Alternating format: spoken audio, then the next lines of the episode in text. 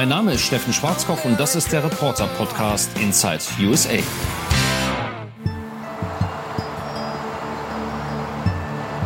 Amerika schafft neue Grenzen.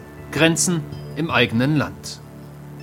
Wer aus New York in den Nachbarbundesstaat Rhode Island fährt, wird gestoppt. Die Nationalgarde ist im Einsatz, Dokumente werden überprüft. Dann gibt es eine unmissverständliche Ansage: Quarantäne für zwei Wochen. Diese Frau beschwert sich, ich finde es unfair, dass wir New Yorker so ein mieses Ansehen haben. Die Krankheit ist doch überall. Soldaten und Polizisten kontrollieren Einfahrten und Häuser. Finden sie ein Auto mit New Yorker Kennzeichen, gibt es auch hier klare Ansagen. Gehen Sie nach Hause, lassen Sie die Türen geschlossen. Es ist keine Bitte, eher ein Befehl. Das steht absolut im Einklang mit allen Richtlinien der Regierung in Washington und es ist notwendig, um unsere Einwohner zu schützen. Wir und die anderen. Ein Mann, der eine ähnlich harte Linie fährt, ist der Gouverneur von Florida. Rick DeSantis, ein Republikaner, tut alles, was er kann für seinen Bundesstaat. Dafür wurde er gewählt. Und dementsprechend hart ist seine Gangart. Alle Flugpassagiere aus New York, New Jersey und Connecticut müssen direkt in Quarantäne. Mit dieser Anordnung und dem, was unsere Landkreise angeordnet haben, gehen wir mit voller Bewaffnung in den Kampf, um die Ausbreitung des Virus zu verlangsamen. Das galt zunächst auch für dieses Kreuzfahrtschiff, das Kurs auf die Küste Floridas genommen hatte. An Bord der Zandam hunderte Menschen mit Krankheitssymptomen, vier sind bereits gestorben.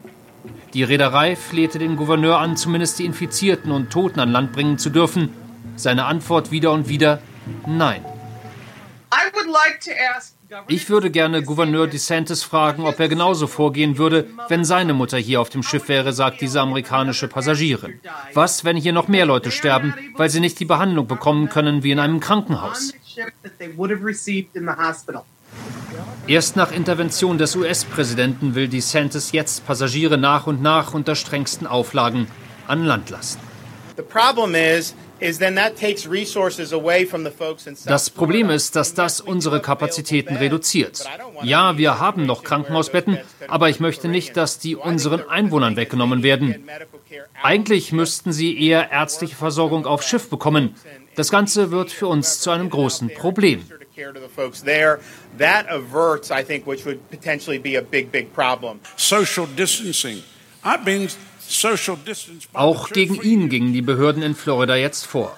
Rodney Howard Brown hatte das Versammlungsverbot missachtet und in seiner Kirche in Tampa vor 500 Menschen gepredigt. Der Pastor wurde festgenommen, inzwischen gegen Zahlung einer Kaution wieder freigelassen. Die Corona-Krise trifft die USA mit voller Wucht, medizinisch und wirtschaftlich. Wir fahren von Maryland in Richtung Norden. Unser Ziel ist die Stadt Atlantic City im Bundesstaat New Jersey. Unterwegs kommen wir durch ausgestorben wirkende Orte, Kleinstädte. Kaum eine Menschenseele auf den Straßen. Geradezu sinnbildlich, der Wind zerrt an dieser US-Fahne. Stresstest für eine ganze Nation. Auch hier ist fast alles stillgelegt. Wenig hat auf wie die sogenannten Liquor Stores, Läden, in denen Alkohol verkauft wird. Amerikanische Ortschaften und Kleinstädte können ja ohnehin etwas trist wirken. Das ist jetzt aber noch viel mehr der Fall, finde ich, wenn wir hier so unterwegs sind. Das liegt natürlich auch am ziemlich trüben Wetter, aber das liegt auch daran, dass kaum Menschen auf den Straßen unterwegs sind. Geschäfte und Läden natürlich hier auch zu haben. Fastfood-Restaurants, die haben noch auf und Tankstellen haben auf, aber das ist es auch. Der Spritpreis übrigens gerade extrem niedrig bei 1,95 Dollar, also weniger als 2 Dollar pro Gallone, also für fast 4 Liter. Und wir sind jetzt übrigens auf dem Weg nach New Jersey von Maryland aus. 190 Meilen fahren wir da insgesamt. Und New Jersey ist einer der am heftigsten betroffenen Bundesstaaten von der Corona-Krise, sowohl was die Fallzahlen angeht, als auch was die Todeszahlen angeht. Atlantic City ist eine Casinostadt an der Ostküste. Knapp 40.000 Einwohner und quasi alle leben vom Glücksspiel, von den Touristen, die hierher kommen. Ryan Lang verdient sein Geld mit der Musik auf der Strandpromenade. Seit sechs Jahren macht er das und kann davon gut leben. Oder besser gesagt, er konnte davon leben. Ich spiele jetzt seit zwei Stunden und habe genau zwei Dollar verdient. Normalerweise hätte ich jetzt so 30, 40 Dollar zusammen, aber so reicht das ja kaum für den Bus, um nach Hause zu kommen. Ich wohne ein bisschen weiter draußen. Out in Mays Landing. I grew up here, but I moved a little bit offshore into the woods. Das Geschäft ist um 99,9 Prozent eingebrochen, sagt er. Jetzt sind nur noch ein paar Fußgänger hier, ein paar Leute, die Sport machen, weil wir die einzige Promenade entlang der Küste haben, die nicht abgeriegelt wurde. Wenn du den ganzen Tag zu Hause sitzt, wirst du ja verrückt.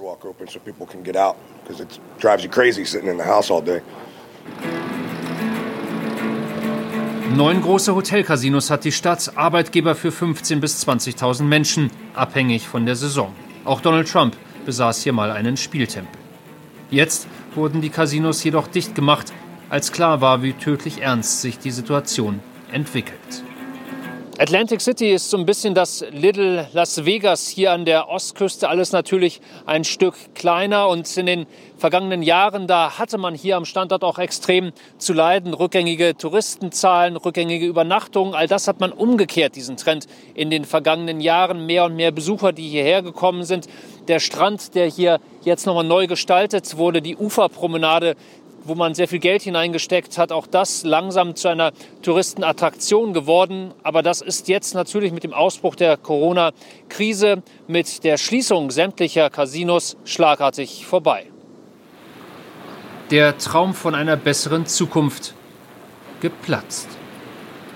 This is terrible what's going on now. Das ist einfach schrecklich, sagt dieser Mann, der in Atlantic City aufgewachsen ist. All die Leute, die hier gearbeitet haben, die Kellner, die Barleute. Aber das wird irgendwann hoffentlich vorbei sein. Das Wichtigste ist, dass wir alle gesund bleiben. Wir und Sie und alle hier. Und er sagt, die haben gerade erst ein Casino wieder eröffnet, das vor Jahren geschlossen wurde. Das war wieder im Geschäft. Und dann das. Jetzt sind knapp 17.000 Menschen arbeitslos. Das tut weh, aber in ein paar Wochen wird das noch deutlich mehr schmerzen.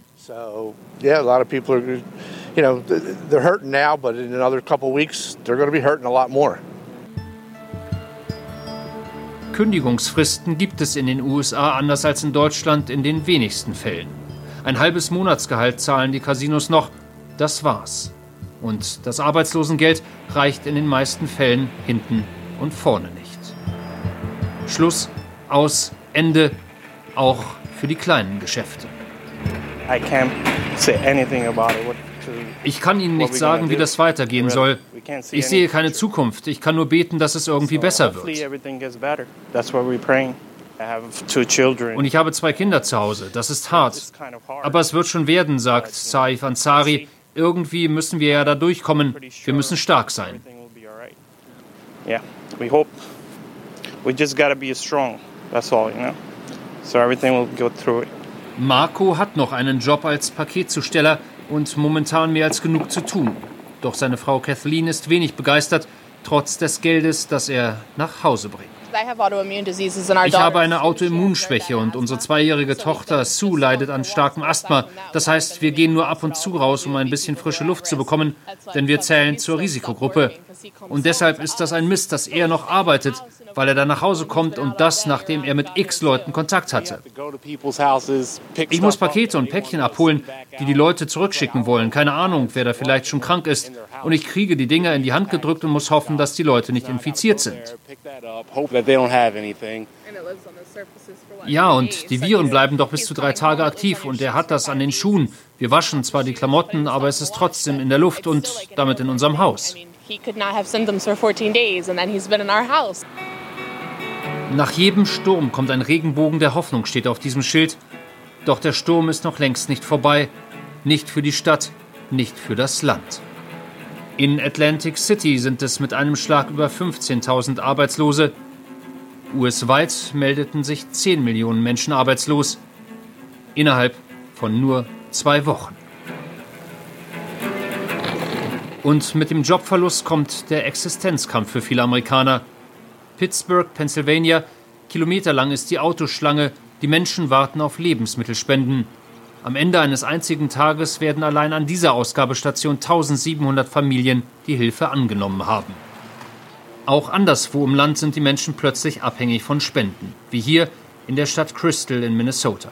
Der Supermarktbesuch ist auf einmal nicht mehr bezahlbar, vor allem für kinderreiche Familien. Lebensmittel sind in den USA deutlich teurer als in Deutschland.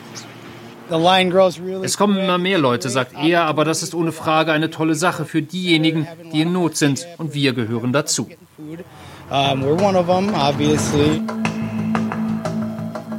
Die städtischen Essensausgaben, genannt Foodbanks, unterstützen zu normalen Zeiten rund 37 Millionen Amerikaner. Doch die Zeiten sind nicht mehr normal. Als die Restaurants schließen mussten, war auch für viele Lieferanten die Frage, was machen wir mit dem Essen? Als sie sich bei mir meldeten, sagte ich klar, wir brauchen das dringend und jetzt verteilen wir das, halten uns an die Corona-Richtlinien, halten Abstand und helfen den Leuten. New York hingegen, so scheint es mitunter, ist kaum noch zu helfen. Mit Gabelstaplern werden die Opfer in Kühllaster gehievt. Die Stadt stemmt sich gegen den Tod, doch immer öfter ohne Erfolg. Die Krankenhäuser überfüllt, überfordert. Die US-Katastrophenschutzbehörde schickt nun 80 weitere dieser Trucks in die Stadt. Wo normalerweise die US Open gespielt werden, entsteht ein Feldlazarett, Zelte als provisorische Kliniken im Central Park. Dieses Handyvideo hat die Deutsch-Amerikanerin Vivian von Sete aufgenommen. Wir haben sie gebeten, für uns ihren Alltag zu dokumentieren. Ich bin jetzt hier auf meiner Straße, ähm, drei Blocks vom Times Square. Wie man hört und sieht, ist es sehr ruhig. Es sind vereinzelt Leute auf der Straße, ähm, auch viel mit Mundschutz jetzt mittlerweile. Ähm, Polizei ist auch sehr präsent und man hört viele Sirenen. Wir sprechen mit der 33-Jährigen per FaceTime. Seit zwei Jahren lebt sie in New York. Sie arbeitet als Marketingmanagerin für einen deutschen Automobilhersteller die Geräuschkulisse, die, das hat sich alles verändert. Das ist einfach nicht mehr so, wie es war und wie man die Stadt kennt. Aber man merkt trotz allem sehr viel positive Stimmung auch ähm, von den paar Menschen, die man auf den Straßen sieht. Man hält zusammen. Ähm, und das finde ich auch irgendwie was Schönes und äh, was Positives. Doch von der einst pulsierenden Stadt ist nichts mehr geblieben. Ihr Video zeigt einen verwaisten U-Bahnhof, Leere, wo sich sonst die Menschen drängelten, komplette Ruhe, wo früher Hektik herrschte. Ihr Leben, wie das fast aller New Yorker, erzählt sie ein komplett anderes als noch vor zwei Wochen. Also ich mache mir natürlich schon auch Sorgen. Ähm, und äh, es ist einem natürlich bewusst, dass man hier jetzt auch im Epizentrum äh, mittendrin ist. Ähm, man ist halt ein bisschen äh, achtsamer mit allem, was man tut und äh, man guckt so ein bisschen mehr, okay, was muss ich eigentlich heute machen? Wann geht man zum Einkaufen? Man plant viel mehr, damit man halt andere Menschen dann auch nicht äh, irgendwie riskiert. Ähm, mit dem, was man jetzt auch auf der Straße tut. Ähm, ich bleibe positiv, aber man hat immer ein bisschen Sorge, natürlich, weil man weiß und man sieht die Zahlen tagtäglich. So laufen Viviens Tage ab. Doch vor allem nachts ändert sich das Gesicht der Stadt komplett. Touristen sind ohnehin keine mehr da, der Times Square wie leer gefegt. Nicht mehr viele New Yorker trauen sich auf die Straßen, auch für Vivian ist das jetzt vorbei. Also ähm, ich habe jetzt so ein bisschen beobachtet in letzter Zeit, ähm, dass einfach viel mehr die Obdachlosen auffallen ähm, und die Kriminellen ähm, und äh, einfach auch die, die Drogendealerei. Ähm, die ist einfach viel präsenter geworden und es ist mir bewusst gewesen, auch äh, vor der Krise, aber jetzt fällt es einfach viel mehr auf. Ähm, und das ähm, gibt mir kein gutes Gefühl, obwohl die Polizei schon sehr präsent ist in der Stadt, aber ich bin gestern zum Beispiel vom Einkaufen wiedergekommen und äh, ich hatte das Gefühl, dass ich zum Beispiel verfolgt werde. Ich fühlte mich nicht wohl dabei und das ist mir noch nie passiert hier. Ähm, und man wird einfach auf offener Straße jetzt angesprochen, äh, ob man äh, ja, Drogen kaufen möchte und das war einfach nicht der Fall davor. Aus der Stadt fliehen, nach Deutschland zurückkehren für Vivian von Sete kein Thema. Das Wort aufgeben gehört nicht zum Vokabular der New Yorker. In Washington derweil ein Präsident, der mitgenommen wirkt. Es ist ein Donald Trump, den man so kaum kennt. Ich rufe alle Bürger auf, Opfer zu bringen. Alle Unternehmen müssen ihre patriotische Pflicht erfüllen. Alle Städte, alle Orte müssen fundamentale Veränderungen vornehmen in der Art, wie wir leben, wie wir arbeiten und miteinander umgehen. Die nächsten zwei Wochen werden unglaublich hart und dann werden wir hoffentlich Licht am Ende des Tunnels sehen, wie es unsere Experten vorhersagen. Aber diese zwei Wochen werden sehr, sehr schwierig.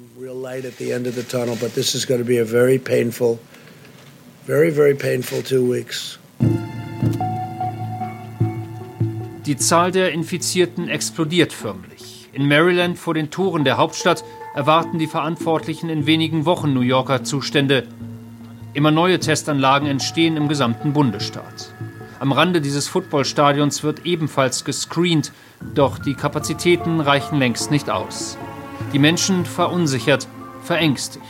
Bin ich krank? Was muss ich tun? Eine Frage, die auch in diesem Bürogebäude in Rockville immer wieder gestellt wird. Wir besuchen den Allgemeinmediziner Dr. Pravin Gupta. Wir haben versprochen, Schutzmasken und Handschuhe zu tragen, um keine Viren zu verbreiten. Seine Praxis ist für direkte Patientenbesuche geschlossen. Die Telefone stehen dennoch nicht still. Der Arzt macht jetzt Patientenberatung per Videocall und quasi jedes Gespräch dreht sich um die Viruserkrankung.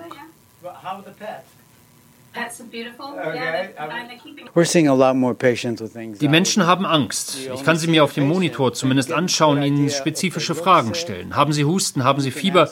Das sind die Richtlinien. Und wenn dann auch noch Kurzatmigkeit dazukommt, dann muss man von Corona ausgehen. Aber erst einmal geht es darum, eine ganz normale Erkältung auszuschließen. Aber mit Fieber und Husten sollte niemand zur Arbeit gehen. But no one should be going back to work with fever and cough. Andere, vor allem ältere Patienten rufen an, um nicht ganz so allein zu sein, berichtet uns die Praxismanagerin. Reden gegen die Einsamkeit. Sie nimmt dann die Anrufe entgegen, aber auch Pravin Gupta hört zu, dann mehr Psychologe als Allgemeinarzt. Normalerweise wollen sie einen Videochat mit Dr. Gupta, aber wenn wir merken, dass die Leute regelrechte Angstzustände haben, dann rufen wir auch die darauffolgenden Tage an, um zu hören, wie es ihnen geht. Die Folgen der Epidemie, glaubt Mani Gupta, werden gravierender sein als nach den Terroranschlägen im September 2001. Wir werden den nächsten Paradigmenwechsel haben, weil es so viele Dinge gibt, die wir als selbstverständlich ansehen. Zum Beispiel in den Supermarkt zu gehen und dass wir immer was zu essen kaufen können oder Toilettenpapier oder Wasser oder Milch. Nehmen Sie zum Beispiel meine Tochter. Als wir letztens zusammen einkaufen gingen, sie war quasi paralysiert. Sie konnte einfach nicht glauben, dass die Hälfte der Regale leer war.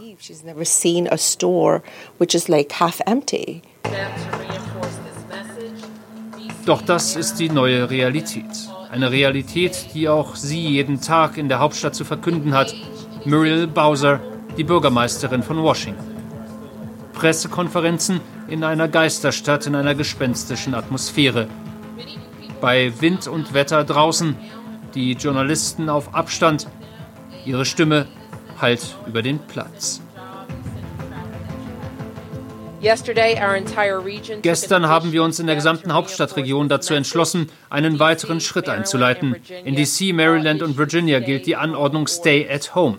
Sie tritt ab Mitternacht in Kraft und um deutlich zu sein, sie bedeutet nichts anderes als bleiben Sie zu Hause.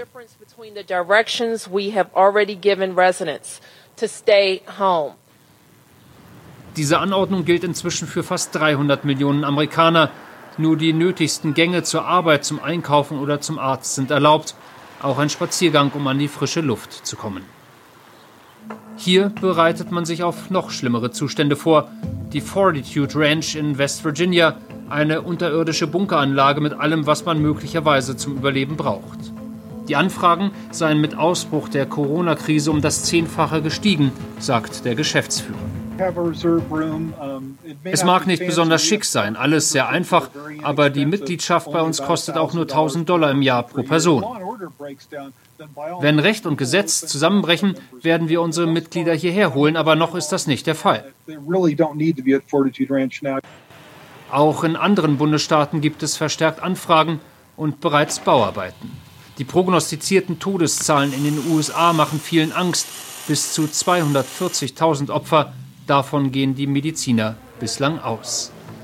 Die Nachfrage nach Waffen ist ebenfalls ungebrochen groß. Zweieinhalb Millionen Stück wurden allein im Monat März verkauft. Und die Trump-Regierung hat inzwischen entschieden, Waffenshops zählen zu den sogenannten essentiellen Läden und dürfen weiter geöffnet sein. Wir als Familie haben unsere tägliche Routine entwickelt. Nach den Schularbeiten geht es für die Kinder am späten Nachmittag raus vor die Tür, energielos werden. Julia ist tagsüber Lehrerin, Entertainerin, Hausfrau, nebenbei Kamerafrau. Es sind lange Tage. Ich komme abends aus dem Büro, dann beginnen die Vorbereitungen für den nächsten Tag. So, also das sind quasi nochmal die Richtlinien, die von der Regierung herausgegeben wurden. Da heißt es unter anderem, wenn man sich krank fühlt, soll man zu Hause bleiben.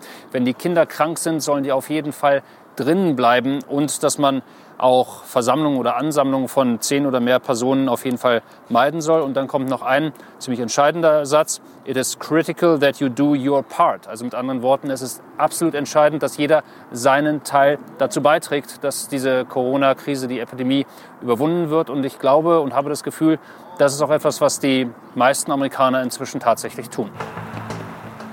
Uns geht es so wie letztlich allen. Man arrangiert sich so gut es geht und stellt sich immer wieder die Fragen, wie lange noch, was kommt auf uns zu.